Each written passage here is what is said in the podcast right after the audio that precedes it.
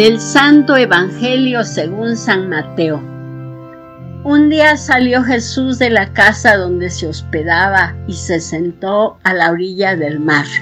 Se reunió en torno suyo tanta gente que él se vio obligado a subir a una barca, donde se sentó. Mientras la gente permanecía en la orilla, entonces Jesús les habló de muchas cosas en parábolas y les dijo, una vez salió un sembrador a sembrar y al ir arrojando la semilla, unos granos cayeron a lo largo del camino. Vinieron los pájaros y se los comieron. Otros granos cayeron en terreno pedregoso, que tenía poca tierra. Ahí germinaron pronto, porque la tierra no era gruesa pero cuando subió el sol, los brotes se marchitaron y como no tenían raíces, se secaron. Otros cayeron entre espinos y cuando los espinos crecieron, sofocaron las plantitas. Otros granos cayeron en tierra buena y dieron fruto, unos ciento por uno, otros sesenta y otros 30. El que tenga oídos, que oiga. Después se le acercaron sus discípulos y le preguntaron, ¿por qué les hablas en parábolas?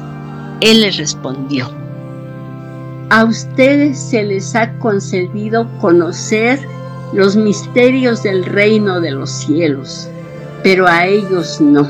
Al que tiene, se le dará más y nadará en abundancia. Pero al que tiene poco, aún eso poco se le quitará. Por eso les hablo en parábolas, porque viendo no ven y oyendo no oyen ni entienden.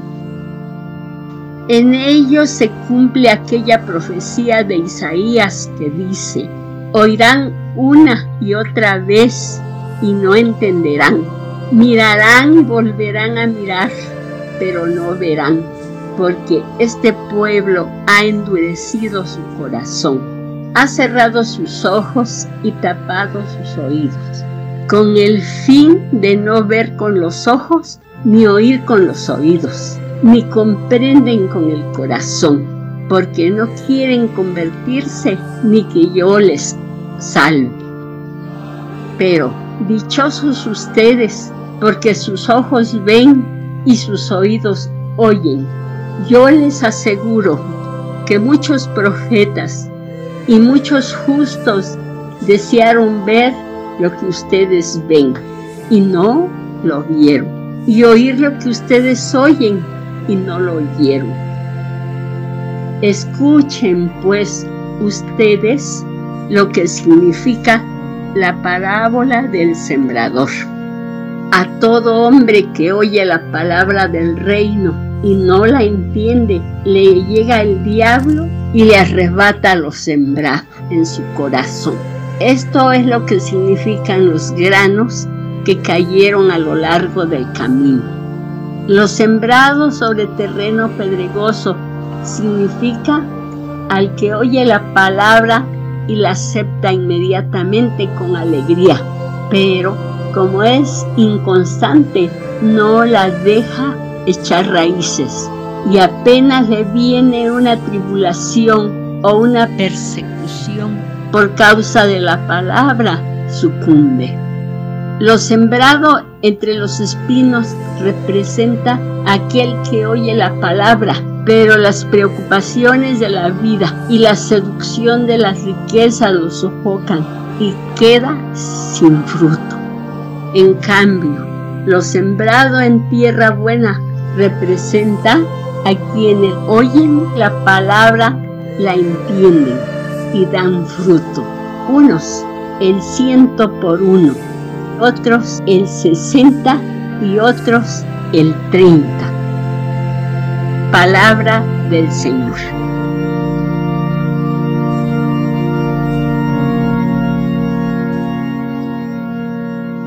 La palabra y el reino es Cristo. Él es el Evangelio viviente del Padre y por eso para nosotros El que evangeliza ha de preocuparse en transformar en Cristo a sus hermanos. El cumplimiento de la misión de la Iglesia es un trabajar constantemente para que aquel que es la palabra tome cuerpo en todas y cada una de las personas. No basta con oír la palabra, ni oírla y entenderla, ni siquiera oírla y aceptarla inmediatamente con alegría. Es necesario oír la palabra, entenderla y dejarla dar fruto, y fruto en abundancia en nosotros, tanto de un modo personal como en iglesia. Tal vez al principio el fruto sea demasiado exiguo, pero puestos en manos de Dios, Él nos irá purificando día a día, como el viñador poda las ramas para que den más fruto, incluso del ciento por uno. No seamos discípulos descuidados que escuchan la palabra de Dios y después, al salir de su presencia, la olvidan y se van nuevamente tras de las maldades.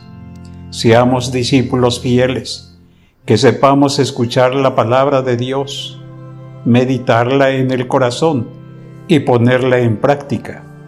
Entonces realmente la palabra de Dios nos santificará y no nos juzgará ni condenará al final de nuestra vida Dios ha sembrado la buena semilla de su palabra en todos nosotros, que somos la arada del Señor.